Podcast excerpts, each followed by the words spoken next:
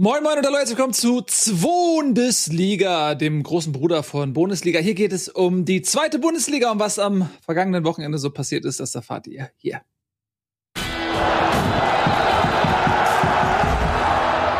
Ich begrüße ganz herzlich Tobias Escher, meine Damen und Herren.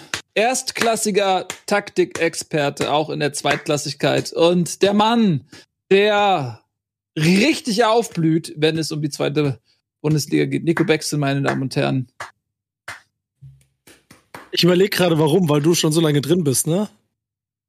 Hm? Warum du, warum ich richtig aufblühe und du nicht? Weil du bist ja genauso zweite Liga-Experte wie ich. Eigentlich viel mehr, ehrlicherweise. Ja, aber für mich ist es immer nur eine Durchgangsstation gewesen. Und du hast dich halt darauf eingerichtet, dass es ein längerer Aufenthalt werden könnte. Ich glaube, das unterscheidet uns beide da auch. Würdest du sagen, Walter muss weg? Da steigst du ja gleich mit den großen Fragen ein. Ja, gut, ich meine, also, wenn du mich das jetzt schon fragst, dann fange ich jetzt auch damit an und dann habe ich das ja. auch hinter mir.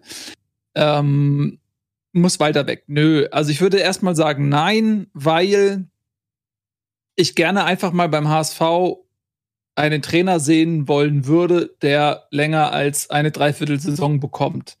Und insbesondere ein Trainer wie Walter, der da mit einem sehr eigenen Konzept an die Sache rangeht, was auch erkennbar ist, dem würde ich dann gerne auch mal längere Zeit geben. Weil ich sehe immer andere Mannschaften und ich sehe da gewisse Entwicklungsprozesse. Und oftmals ist es dann das Ende einer Entwicklung, was zu sportlichem Erfolg führt. Und beim HSV hat man immer das Gefühl so, okay, nee, hat nicht gereicht, nächster Trainer, zack. Und das geht aber schon so lange so. Und ich vermisse so ein bisschen einfach mal, dass man Kontinuität hat, dass man sagt, okay, der Trainer steht mal nicht zur Debatte und wir bauen jetzt mal in Ruhe was auf. Es nervt einfach jedes Jahr. Ähm, und das ist ja schon zu Erstliga-Zeiten so gewesen, dass du jedes Jahr einen neuen Trainer hattest, dann musstest du jedes Jahr irgendwie eine Mannschaft zusammenstellen, die diesem Trainer und seinen, seiner Spielphilosophie entspricht. Dann hast du jedes Mal, jedes Jahr einen Umbruch im Kader, immer irgendwie und, und davon bin ich ein bisschen genervt. Das beantwortet jetzt deine Frage nur so halb, weil es ja dann doch schon auch losgelöst von der Vergangenheit und meiner Einstellung im Grundsätzlichen dem gegenüber, was ich von dieser ständigen Rotation halte, ist ja nun mal auch wirklich dann individuell die Frage zu klären, ist Walter gut genug für den HSV? Und da muss ich sagen, er hat eine Phase gehabt, in der er mich also fast verzückt hat. Da hat der HSV sehr, sehr attraktiven Fußball gespielt, hat sich sehr viele Chancen rausgearbeitet, hat sehr wenig Gegentore zugelassen und da wirkte äh, die Mannschaft für mich auf einem Niveau, wie ich sie lange Zeit nicht mehr gesehen hatte. Und jetzt seit, ja, im Prinzip seit diesen Highlight-Spielen gegen Pauli Darmstadt und äh, Heidenheim war es, glaube ich, als sie da die direkten Konkurrenten alle besiegt hatten. Seitdem ist halt komplett die Luft raus. Und die Ergebnisse fehlen und äh, du hast immer mindestens eine richtig schlechte Halbzeit dabei, die einem gefühlt das Spiel dann ruiniert und einen in eine Situation bringt, dass äh, man einem Rückstand hinterherlaufen muss und so.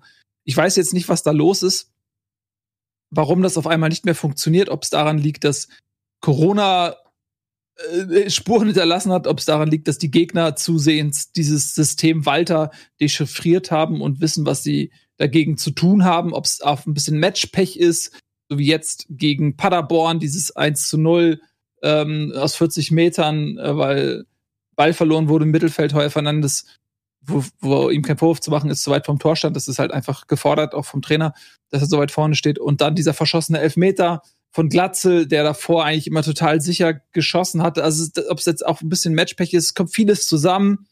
Aber um deine Frage zu beantworten, nee, ich bin eigentlich kein Fan davon, jetzt wieder über den Trainer zu sprechen, weil der HSV hat in den letzten Jahren so oft gezeigt, dass es so viele andere Themen gibt, ähm, an denen es liegen kann, dass es immer so, ja, die, die leichteste Ausfahrt ist, den Trainer zu wechseln. Und am Ende ist der sportliche Erfolg ja einfach nicht da.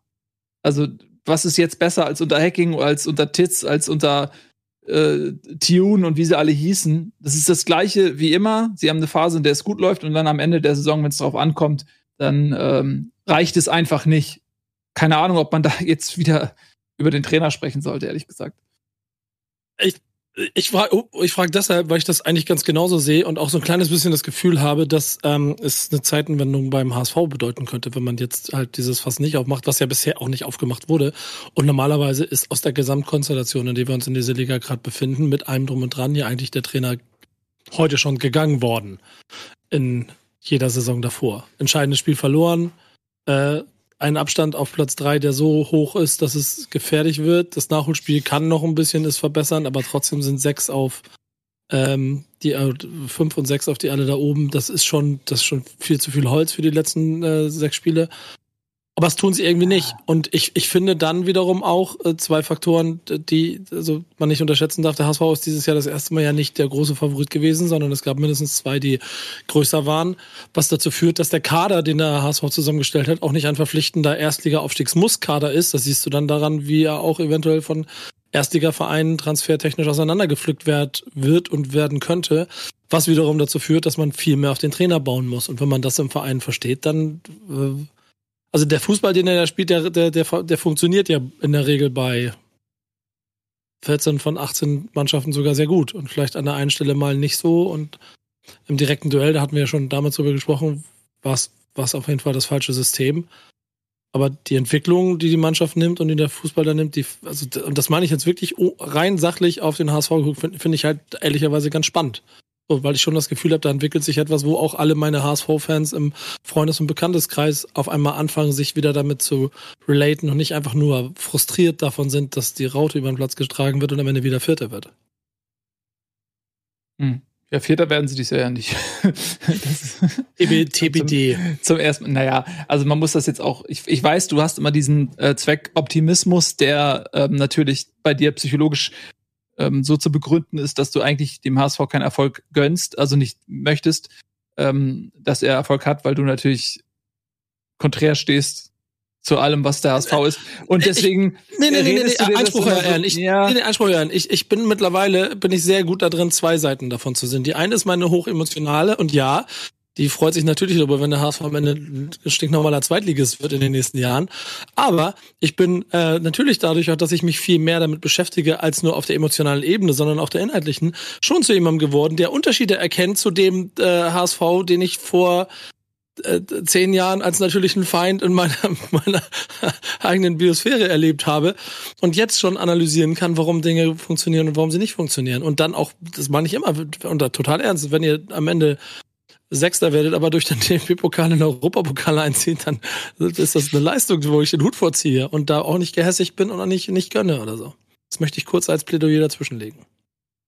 Ja, aber ich meine, du bist immer so, ähm, selbst in Situationen, die äh, aussichtslos sind, bist du immer so, ja, äh, und ich habe euch das Gefühl, du schützt dich selbst davor, ähm, dass du den Kummer erleiden könntest, den HSV in Erfolgssituationen zu erleben, äh, dass du dann diesen Optimismus versprühst, weil ich kann den rational schwerlich teilen. Ich meine, es geht ja wirklich seit Jahren so. Es war ja schon immer, in, ja, denn jetzt der HSV steigt nicht ab, ja, denn jetzt der HSV steigt auf und so weiter. Und da bist du immer sehr freizügig mit diesen ähm, guten Aussichten. Du lagst bislang immer daneben. Ja, aber das, so, das, ich, das, das, ich ja. gebe aber da auch dazu, das ist ein, das ist ein fließender Übergang aus, äh, ja, genau um, um, um vielleicht ein bisschen damit zu spielen, zu es sachlich zu analysieren. Und äh, wenn der HSV das, was er machen muss, Paderborn schlagen, dann ist er ein ernsthafter Kandidat mit dem Restprogramm in die zweite Liga auf, äh, in die erste Liga aufzusteigen. Ach, Nico. Jetzt haben, jetzt haben sie es nicht gemacht. Ja, ja, genau. Ja, wenn, wenn sie das, wenn sie und so, aber das ist, da sind wir jetzt gerade nicht, deswegen können wir das jetzt ja auch nicht ignorieren. Ähm, die Realität negieren ist ja albern. Die Realität ist, sie haben neun Punkte Rückstand auf Platz drei und dazwischen hast du noch Mannschaften wie Schalke, Nürnberg, Heidenheim, die müssten ja auch mitspielen. Es ist ja so, ne? Also, ja, also ich würde es jetzt, du hast uns gestern bei Bundesliga einen langen ja, Vortrag ich wusste, dass das kommt, über ja. Borussia Dortmund und jetzt kann man bei dem HSV zumindest noch sagen, ja, aber Schalke spielt noch gegen Werder, St. Pauli spielt noch gegen Werder, die nehmen sich da oben noch ordentlich Punkte weg. Also ganz ja. Schalke spielt gegen Schalke spielt am vorletzten Spieltag gegen Bremen, da ist Bremen wahrscheinlich schon aufgestiegen. Äh, und dann ist denen das. Du bist ein Spinner, Ist denen das scheißegal. Ist es so? Ja. Ist es so? Ja, ja natürlich. Ist nicht, der, ist nicht der vorletzte Spieltag. Das ist, nee, nee, ich wollte gerade sagen, die spielen doch in zwei Wochen gegeneinander. Ja, genau. Ja? In drei, in drei, in drei, drei, drei. Ja, trotzdem. Oder so. Ja, okay. Aber dann ist es der 31. oder was ist es dann? Keine Ahnung. Also, ist das so? Spinner bist du. Äh, Spinner bist du. Ja, und das gleiche machst du nämlich mit wer. Komm, ich versuche das hier. Ich, ich weiß, alle, das ist alles emotional. Alle, ich versuche das auf der sachlichen Ebene zu halten für uns hier. Für Nein, aber, also, aber die, die ehrlich, werden sich alle, die in den in den nächsten drei Spieltagen werden die sich alle oben gegenseitig Punkte wegnehmen, weil die alle ja. gegeneinander spielen jetzt, die vor dem HSV stehen. Also das, ja, das uns noch ja, irgendwie bei Bundesliga eine Viertelstunde über, über, ich glaube, du siehst eher den Zweckoptimismus, den du bei Nico siehst, der ist eher der Zweckpessimismus bei dir, indem du das alles schon abhakst. Danke, Herr Escher. Gucken Sie sich, gucken der, der Sie sich mal die ist doch genau wieder an dem Punkt, dass sie halt jetzt unter diesem Druck zusammenbrechen, weil es eben noch nicht so ist, dass sie abgeschrieben sind. Nächstes Wochenende spielen, bevor dein HSV in Kiel am Sonntag antritt, Schalke gegen Heidenheim, Pauli gegen Bremen und Nürnberg gegen Darmstadt. Das heißt, nach diesem Spieltag hast du mindestens drei Mannschaften, auf die du drei Punkte gut holen kannst, oder vielleicht sogar sechs Mannschaften, auf die du zwei Punkte gut holen kannst. Und dazu nimmst du noch zwei mehr gegen Aue zu Hause. Mit zack hast du fünf, Spiel, fünf Punkte an zwei Spieltagen auf mindestens die Hälfte von diesen Mannschaften aufgeholt. Und jetzt erzähl mir mal bitte, warum du da den HSV nicht in den Aufstiegskampf mehr mit reinberechnest. Ihr seid wie so ein Autoverkäufer, BVB, der mir so einen Totalschaden anpreisen will ja, dieses Auto, aber schau mal hier, so wenn, wenn man den Motor austauscht und dann hier irgendwie an der Seite den Kotflügel komplett neu macht, ja, wenn man einfach hinten und vorne die Reifen noch ein bisschen Spucke, hier ja, Pflaster, hier Lack. Das komplette Chassis einmal austaucht, na, der Unterboden noch komplett, ja, alles klar, das neues Lenkrad und das noch neu macht, dann könnte es theoretisch wieder fahren. Also 20.000 Euro. So, Gott, nein, bist du, Gott, bist du gebrochen worden von deinem Verein. Leute, ich erwarte ja. mehr äh, Sachlichkeit von euch. Ich habe es ja die letzten Wochen selber immer gepredigt, dass der HSV das ähm, leichteste Restprogramm hat, weil alle Mannschaften dort oben, Bremen, Darmstadt, Pauli, Schalke, Nürnberg, Heidenheim, Paderborn, hat der HSV alle gespielt. So, und da war ihr das ja, oder insbesondere auch Tobi, der immer wieder gesagt hat, so, ja, aber du musst ja gegen diese äh, vermeintlich leichteren Teams erstmal gewinnen. So, und jetzt sind wir irgendwie drei Wochen später, der HSV hat da irgendwie kein Spiel mehr gewonnen seitdem. Es hat sich ja nichts verbessert. Aber eure Sichtweise ist irrational optimistischer geworden im Vergleich nein, zu euch selbst recht. von vor paar Wochen. Das macht halt also, so gar keinen Sinn. Hab, nein, Nils Bohmhoff, nein, nein, nein, nein, nein. Nils, du hast, du hast Tobias Escher vor Jahren den Emotionschip aus, rausnehmen lassen aus dem Nacken. Da kannst du jetzt nicht glauben, dass er hier, nur weil wir Bundesliga machen, auf einmal emotional wird. Das ist Quatsch. Jetzt lass Tobi mal bitte sagen, was er sagen wollte. Nein, du hast ja recht, dass es sehr schwer Danke. ist, dass es eine sehr schwere Situation ist. Aber du hast uns, wie gesagt, bei Bundesliga hast du uns zehn Minuten lang vollgelabert, dass der, dass Borussia Dortmund ja die Meisterschaft nicht aufgeben darf. So gefühlt. Mit neun Punkten Rückstand auf Bayern München, Alter. Nein, nein, nein, nein, nein.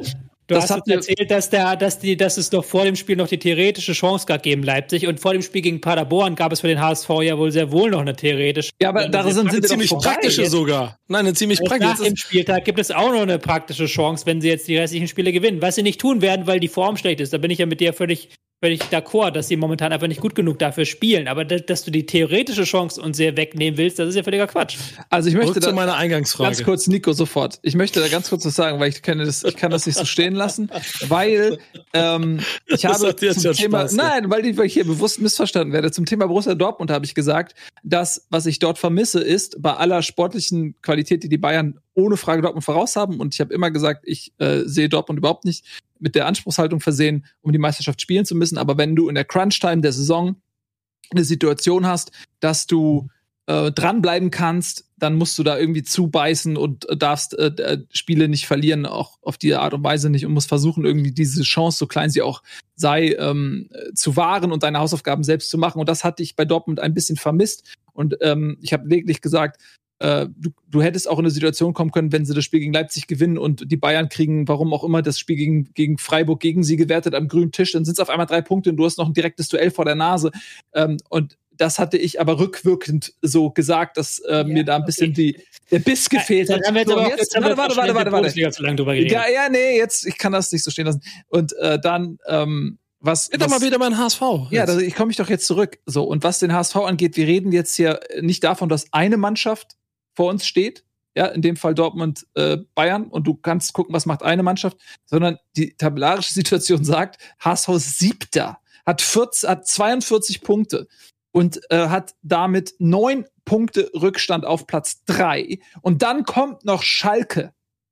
Ja, also Leute, und äh, bei, bei aller, wenn, wenn der HSV aufsteigen sollte, Nico, wir gehen essen, ich lade dich zum Essen ein. So, alles gut, dann, aber ich. Mittagstisch. So weit, Mittagstisch. So weit gehe ich ins finanzielle Risiko und ins, auch ins Persönliche mit dir essen gehen. Aber Getränke zahlt jeder selbst. Getränke zahlt jeder selbst. aber lass uns doch die Kirche im Dorf lassen. Wir müssen doch beim HSV nun wirklich nicht mehr über Aufstieg reden. Ja. Okay, aber dann, dann nehme ich ja. mal diesen, Entschuldigung, Tobi, aber dann nehme ich mal diesen ganzen großen Quatsch jetzt hier weg und kommt zu der Ursprungsfrage, die du dann ja sehr, doch ein bisschen auch wieder als Fan emotional. Die sachliche Ebene ist doch da drin, dass schon dieses Spiel jetzt gegen Aue Nachholspiel ähm, heute Abend und äh, auch Wochenende mit der Konstellation und Tabelle doch sehr entscheidend auch für die Zukunft von Walter ist nach alten HSV-Maßstäben. Und eigentlich wäre es doch jetzt mal wie gemacht dafür, dass es nach neuen Maßstäben nicht relevant ist, sondern dass man sagt, Walter, ja, hast verkackt, aber du hast halt auch gegen den großen SV Werder verkackt und gegen Schalke und die Nummer eins der Stadt, also kannst du nächste Saison nochmal versuchen. Das, das Problem ist, dass ich da eher sehe, ähm, dass du ja eigentlich möchtest, wenn du sagst, du machst einen Trainer, das langfristig ist, dass du Entwicklung siehst. Und was ja beim HSV jetzt in dieser Rückrunde zumindest deutlich wird, ist, dass da die Entwicklung eher in die falsche Richtung zeigt. Also, dass sie ihre besseren Leistungen in der Hinrunde gezeigt haben und dass dieses System Walter momentan keinen Weiterentwicklungspunkt hat. Insofern sind die kommenden Spiele schon wichtig, allein damit Walter zeigt, okay, da gibt es noch Weiterentwicklungspunkte. Wir können uns gut aufstellen für die kommende Saison, was ja auch nicht ganz unwichtig ist. Also insofern würde ich da Walter noch nicht als gerettet bezeichnen, sondern wenn ich da was zu sagen hätte, was ich nicht habe, ähm, guckt nochmal, was die nächsten Spiele so alles machen. Ja, absolut. Und man muss eben auch äh, sehen, dass in der Winterpause versucht wurde, für die Flügel noch was zu äh, noch Spieler zu bekommen. Und da sieht man ganz klar, da hapert es auch. Also wenn man jetzt mal auch mal auf sportliche Ursachen ähm, Forschung geht, dann hast du halt, da fe fehlen dem HSV einfach diese, diese Flügelspieler. Ali Du ist in einem Formtief. Jatta ist mal Bundesliga-Klasse, mal Bezirksklasse, meandert immer zwischen diesen beiden Zuständen hin und her. Ähm, ist aber einfach auch selbst nicht torgefährlich genug. Dann ähm, Chuck Vitaz ist ausgeliehen, aber du siehst eben, da fehlt halt, fehlen einfach so ein bisschen diese Flügelspieler, die da ein bisschen Alarm machen können. Da hat man versäumt einfach in der Winterpause. Man war an vielen Spielern interessiert und hat ähm, sich dann am Ende entschieden, da jetzt nichts mehr zu machen. Hm. Tobi meldet sich. Nee, mach mal zu Ende, aber wir müssen langsam zum nächsten Thema kommen. Wir sind leider ein bisschen lang auf dem HSV jetzt drauf. Ja, man kann nicht lang genug auf dem HSV drauf sein, ist meine Meinung. Naja, und dann, wie gesagt, naja, okay. Also, dann hast du einen Kittel, der äh, komplett in einem Formtief ist, der in der starken Phase sehr, sehr viel richtig gemacht hat, der aber jetzt seit Wochen schon ja, fast unsichtbar ist und teilweise spielst du gefühlt mit zehn Mann. Entweder der ist der beste Mann auf dem Platz oder er ist einfach überhaupt nicht zu sehen. So ist es, das ist halt auch Kittels Ding. Ja, und da kommen so viele Kleinigkeiten irgendwie zusammen. Aber ja, ich bin jetzt auch dieses Jahr gar nicht so auch nicht so mit dieser Anspruchshaltung, weil die Konkurrenz eben zu groß ist. Du hast halt mit, ähm, mit Schalke und Bremen zwei Vereine, die mehr Mittel haben, viel mehr Möglichkeiten haben, auf dem Transfermarkt auch davon Gebrauch gemacht haben. Da ist der HSV nicht der Top-Favorit. Es ist einfach so. Da muss man sich auch mal dran gewöhnen. Ich weiß, ihr alle seht in dem HSV die zweitgrößten Vereine nach Bayern München, aber das äh, ist halt aus der HSV-Sicht natürlich nicht mehr so. Wahrscheinlich nie so gewesen, außer den Ende der 70er. Und äh, dann hast du natürlich dann Mannschaften wie Darmstadt, St. Pauli, die dann einfach noch eine überragende Saison dazu spielen. So, und dann ist halt, bist du halt, und es gab ganz viele Leute, die vor der Saison gesagt haben, zwischen Platz 5 und 7 ist der HSV sportlich einzusortieren. Gibt's viele Leute, die genau das gesagt haben und das ist gerade die Realität. Und da muss man auch nicht so tun, als wenn der HSV in der Vollkrise ist. Äh, es ist unter den Erwartungen, insbesondere weil sie ja schon Spiele abgeliefert haben, die wirklich richtig gut waren. Deswegen ist es natürlich unter den Erwartungen. Aber man muss auch mal die Kirche im Dorf lassen. Der HSV ist nicht der Top-Favorit in dieser Liga gewesen. So, ist mir auch fertig. Wollt ihr mich noch ich weiter gut. Wollt ihr mich noch weiter pisacken? Nein, wir müssen weitermachen. Wir haben doch keine Zeit, liebe Leute. Wir ja, müssen ja. weitermachen mit Werder Bremen. Was ist da los? Ja, müssen wir, müssen wir gar nicht so lange, weil ehrlicherweise, da wird es erst richtig spannend in den nächsten Wochen. Da ärgert mich die Kretze, wenn du einen Punkt gegen Sandhausen zu Hause verlierst, aber wenn du dann siehst, dass sie, glaube ich, jeder Fünfter oder so in der Rückrundentabelle sind, siehst du, dass Sandhausen jetzt im Moment nicht das ist, was du einfach so wegspielst. Trotzdem ist es halt dumm. So. Und das war wie gemacht, 70 Minuten lang machst du das Spiel. Der Torhüter von Sandhausen ist, glaube ich, in der elfter Woche beim Kicker. Das passiert hier seit regelmäßig. Dass die gegnerischen Torhüter in, in der, äh, elf der Woche sind.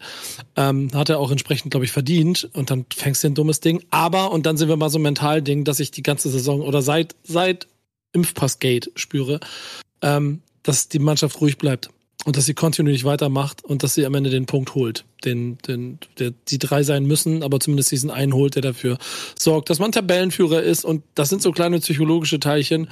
Nächste Woche wird spannend und in drei Wochen wird spannend. So und ja. ich gehe lieber als Tabellenführer nach zum FC St. Pauli und kann zweifelsfall auch mit dem Unentschieden leben, als ich habe drei Punkte Rückstand und ähm, muss gewinnen.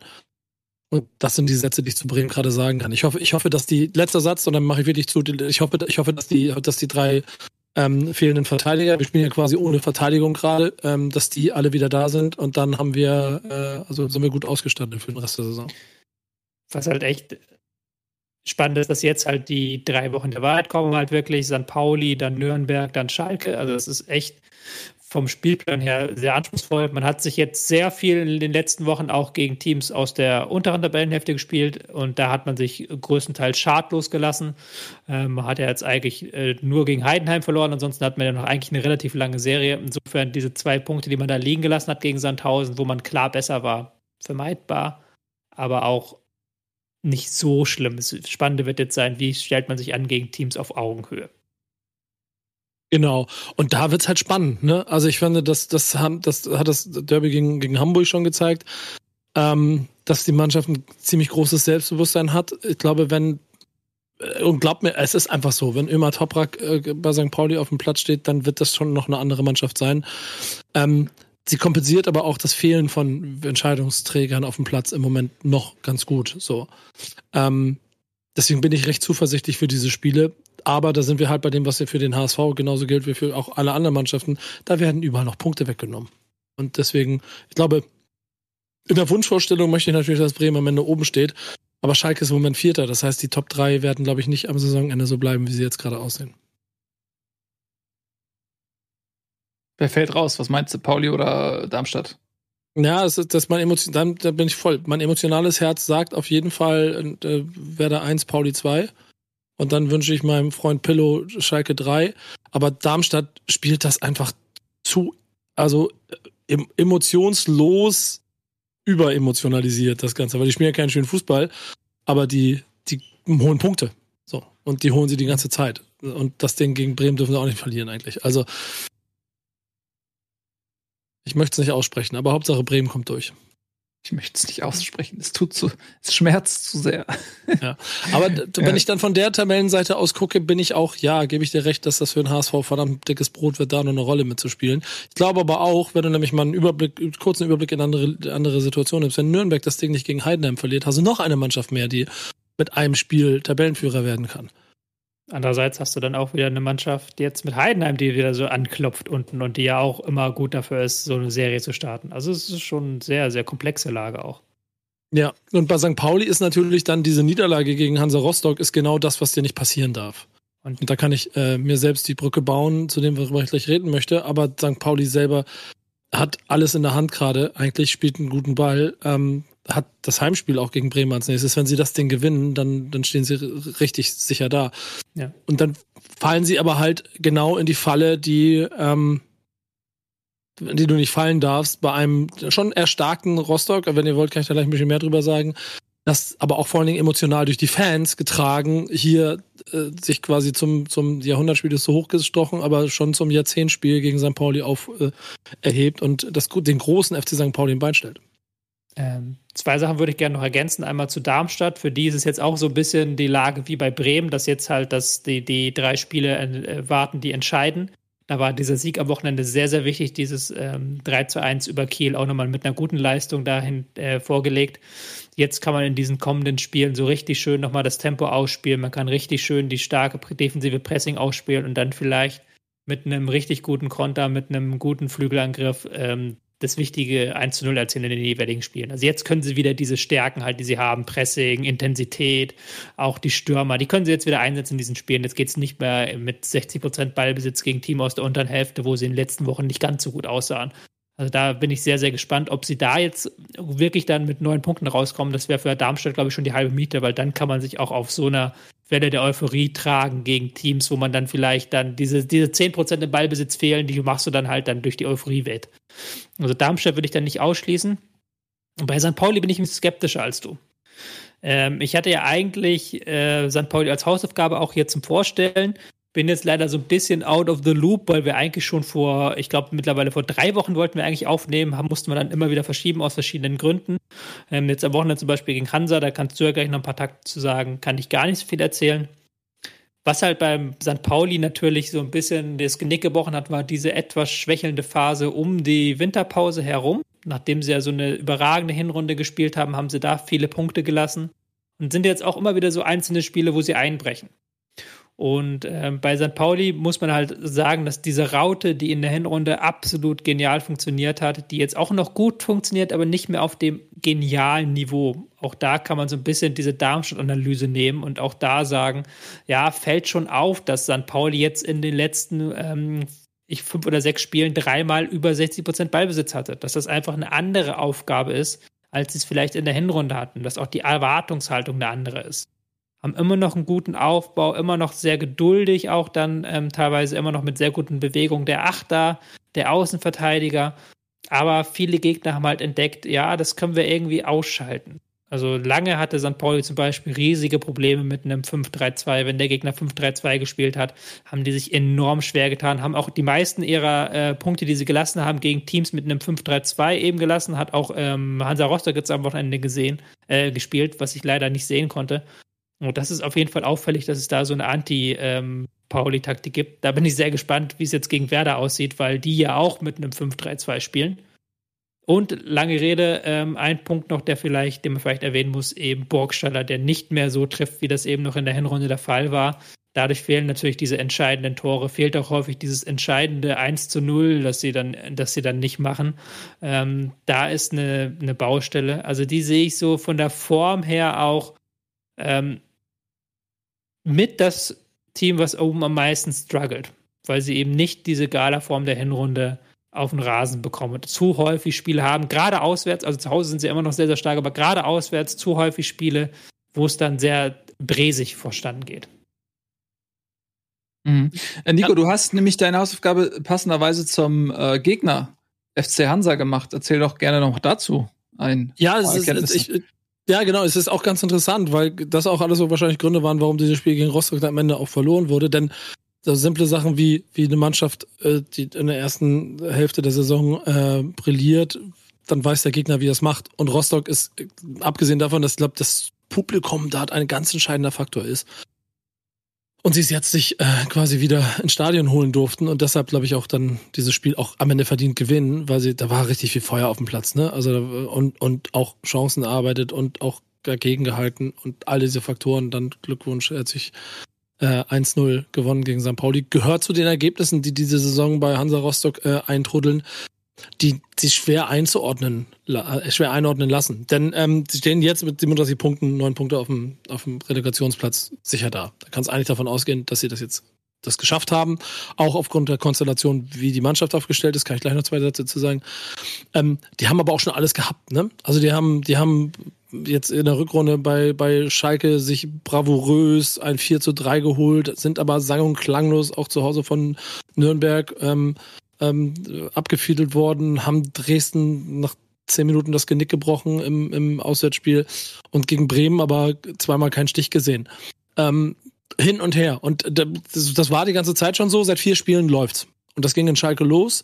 Vorher, wie gesagt, Spiele verloren und auch so ein bisschen darauf gewartet, so zwei Wochen, dass man wieder Punkte sammelt und dann äh, in, in Schalke, also auf Schalke, gegen Kiel, in Sandhausen und jetzt gegen St. Pauli. Das sind aus Rostocker Sicht eines Aufsteigers, der sich um den Klassenerhalt zu bemühen hat, was von Saisonbeginn das klare Thema war. Also schon richtig zwölf Punkte, wo auch du mit Vieren wahrscheinlich in der Kalkulation hättest leben können.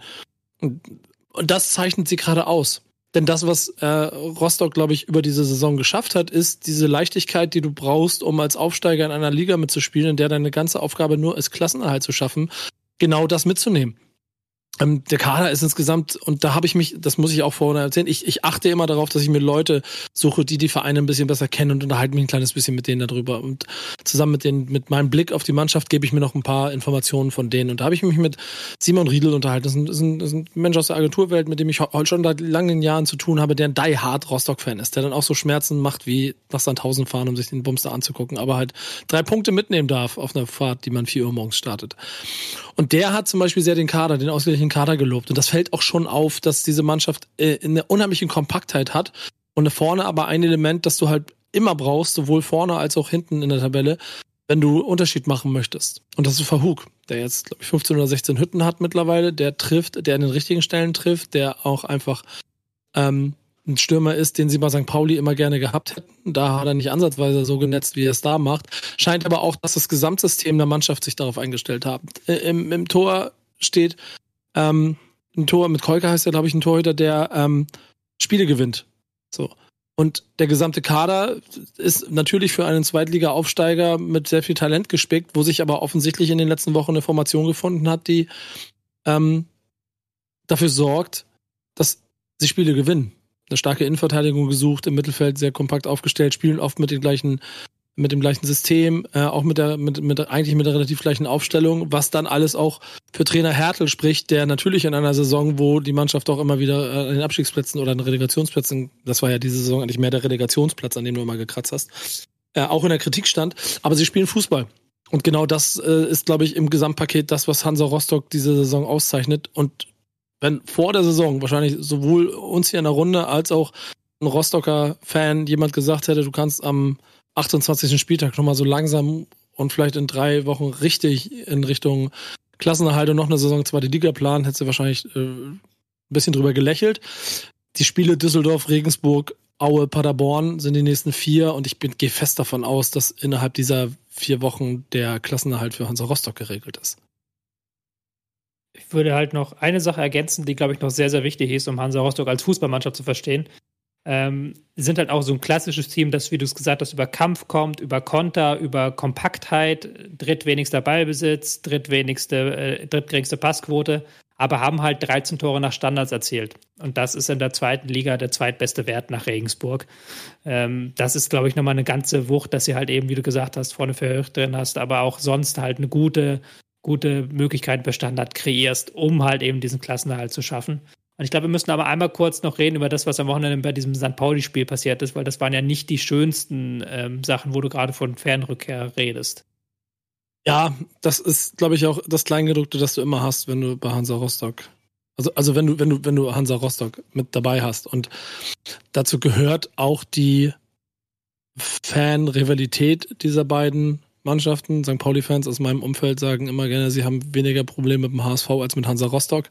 Das gleiche gilt wohl umgekehrt genauso. Und äh, wenn dann aber Fans im Stadion warten müssen, um ähm, irgendwann nach den Vorgaben abtransportiert zu werden, weil du durftest zum Beispiel auch mit, mit dem Auto nicht am Stadion parken. Musstest, musstest ganz andere Parksituationen nutzen, sobald du das falsche Kennzeichen hattest. Sonderzüge auch genauso abgefangen und einsortiert, weil da halt schon eine harte Rivalisierung und, und, ähm, und, und, und, und, und, und auch, auch Schärfe in dieser Partie ist. Und dann fangen die, also Ultras an, äh, Pyro in den Block zu schießen, der sich nicht, äh, der sich nicht wehren kann. Und das ist dann schon hart. Äh, offensichtlich weiß ich gar nicht genau, also ich habe das nur dann da mitbekommen, ob noch, ob, ob da noch weiter was passiert ist, ob es noch Verletzungen gegeben hat. Fakt ist einfach, Hoffentlich hat es niemanden verletzt. Fakt ist auch, das ist äh, natürlich nichts, was irgendwie auch nur ansatzweise in Ordnung geht. Äh, zeigt aber auch, was für ein Feuer zwischen den beiden äh, Mannschaften und Fangruppierungen da herrscht.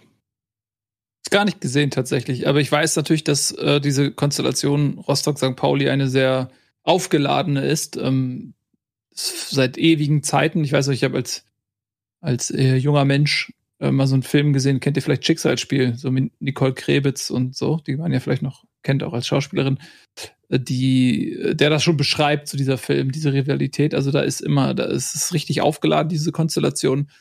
Ich finde aber auch so Sachen wie, ich habe es jetzt nicht gesehen, aber wenn du sagst, dort wurden äh, Sachen in die Blöcks, in, die, in den St. Pauli-Block geschossen oder so, irgendwelche Pyros und so weiter, das ist halt eine absolute Grenzüberschreitung, weil da kannst du in diesem Moment gar nicht mehr kontrollieren, was damit passiert.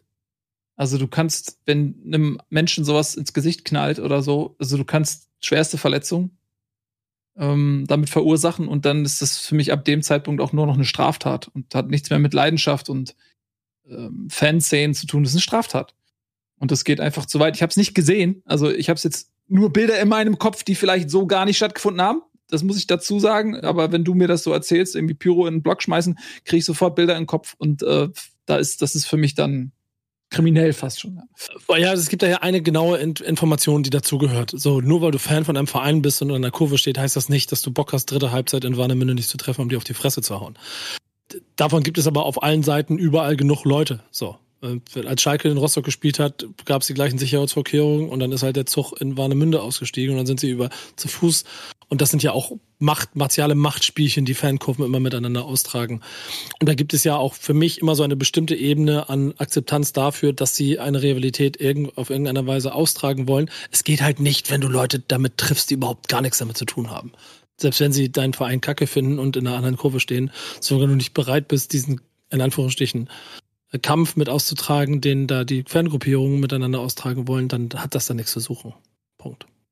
Ja, nach Angaben der St. Pauli-Fans war zum Beispiel, mussten sie auf den Transport dann eben zum Zug warten, wie du es gerade erklärt hast, Nico, und dann waren sie in einem eingezäunten Bereich und dann sind immer wieder Leute gekommen, haben Böller reingeworfen, haben halt Sachen gezündet da, also solche Geschichten sind da. Ja, und äh, ich, ich kenne. passiert, also ich kann es auch nicht, ich kann es genau. leider nicht nachvollziehen. Ich kenne kenn genug Geschichten aus den letzten Jahren. Ja. Immer wenn, immer ja, wenn Pauli da war und umgekehrt. Es gibt so ein paar Gegner da, also gerade aus St. Pauli, da knallt es halt jedes Mal. So. Ja, ähm, schwer für mich da Toleranz zu zeigen. Also das sind so Sachen. Erwartet ja keiner. Erwartet ja auch keiner. Ja, ja, ja. Aber ich, auch richtig. Ja, ja. Also das äh, gerade wenn du sowas sagst, man ist dann auch gezwungen. Äh, du wirst quasi in einem Block eingesperrt Du darfst da nicht raus. Und dann wirst du von außen beworfen mit so einem Shit. Ich habe ich hab, also, ich hab ja, das habe ich hier bestimmt aus der Szene schon mal erzählt. Ich bin mal mit St. Pauli bei Dynamo Dresden gewesen vor ein paar Jahren schon. So. Und ich war halt auch gefühlt der, im Gästeblock und ich war auch, der war recht weit abgezäunt, sodass ich mich dann weit hinsetzen konnte.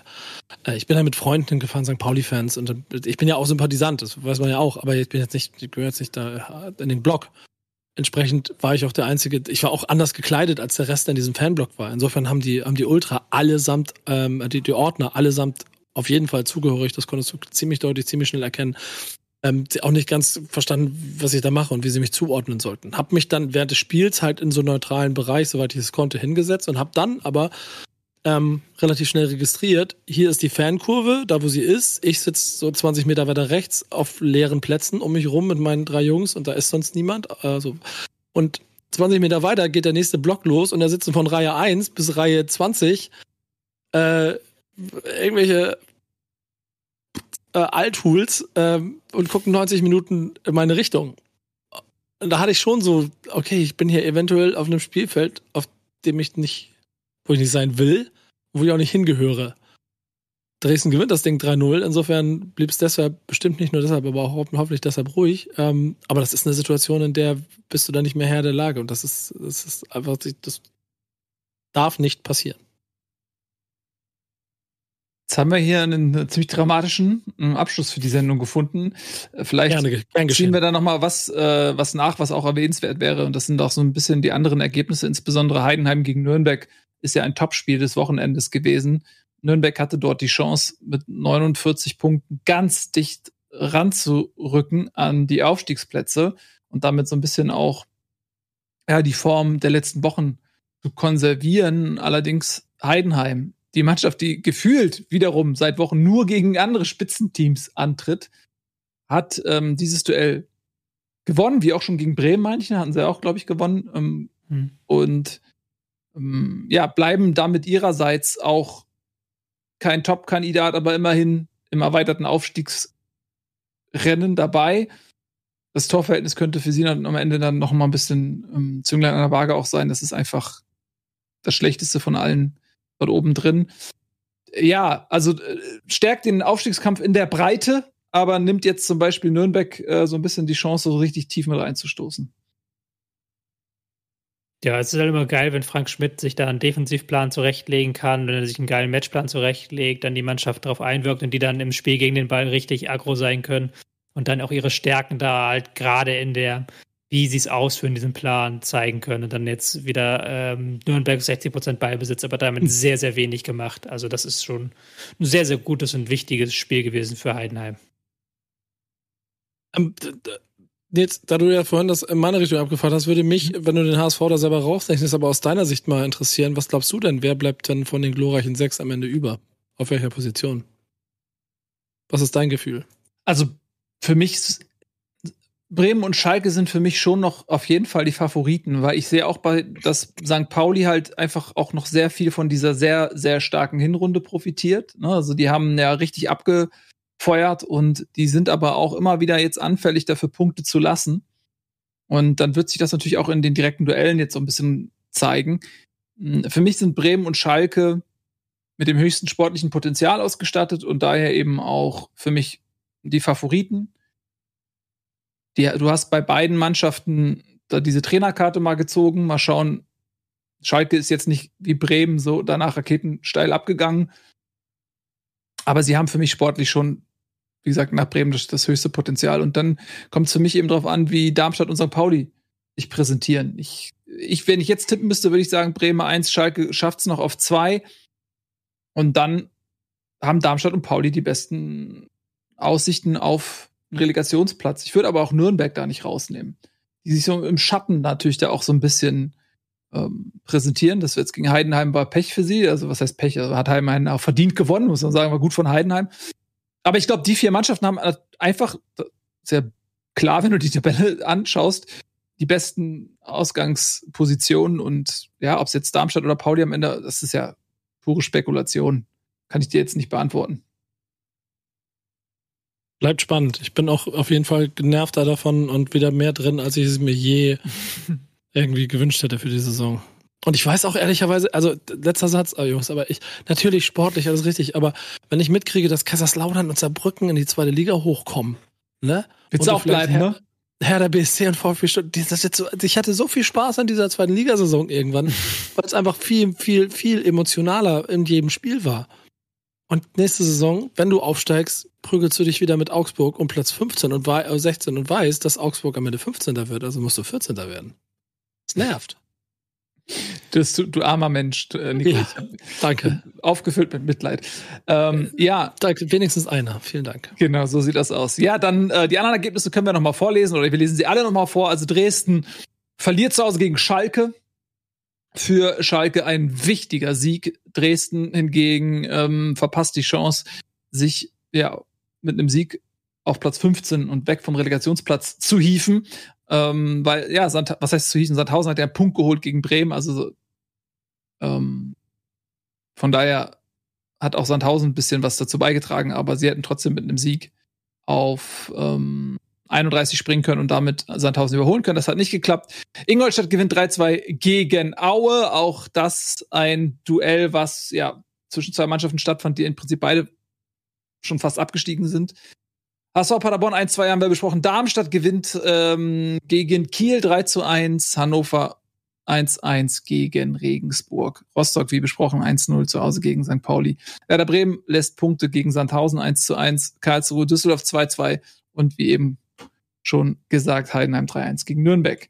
Damit beschließen wir die Bundes, die zweite Bundesliga, also die Bundesliga für heute. Mal schauen, wie es nächste Woche aussieht. Jetzt stehen die Spitzenspiele da oben an. Das wird sehr, sehr interessant werden. Vielleicht gehen sie auch alle unentschieden aus und wir haben nächste Woche exakt die gleiche Ausgangssituation. Wir werden sehen. Äh, wir bleiben dran. Wir beobachten das für euch. Vielen lieben Dank fürs Zusehen. Schreibt uns gerne in die Comments. Was sind eure Aufstiegsfavoriten? Wie sehen eure ersten vier aus? In welcher Konstellation geht die Saison zu Ende? Das würde uns interessieren. Vielen lieben Dank, Nico, wieder für deine toll gemachten Hausaufgaben. Weiß ich sehr zu schätzen, ähm, dass du dir immer so viel Mühe gibst. Und auch dir vielen lieben Dank, Tobi. Euch vielen lieben Dank fürs Zusehen. Macht's gut. Tschüss und auf Wiedersehen.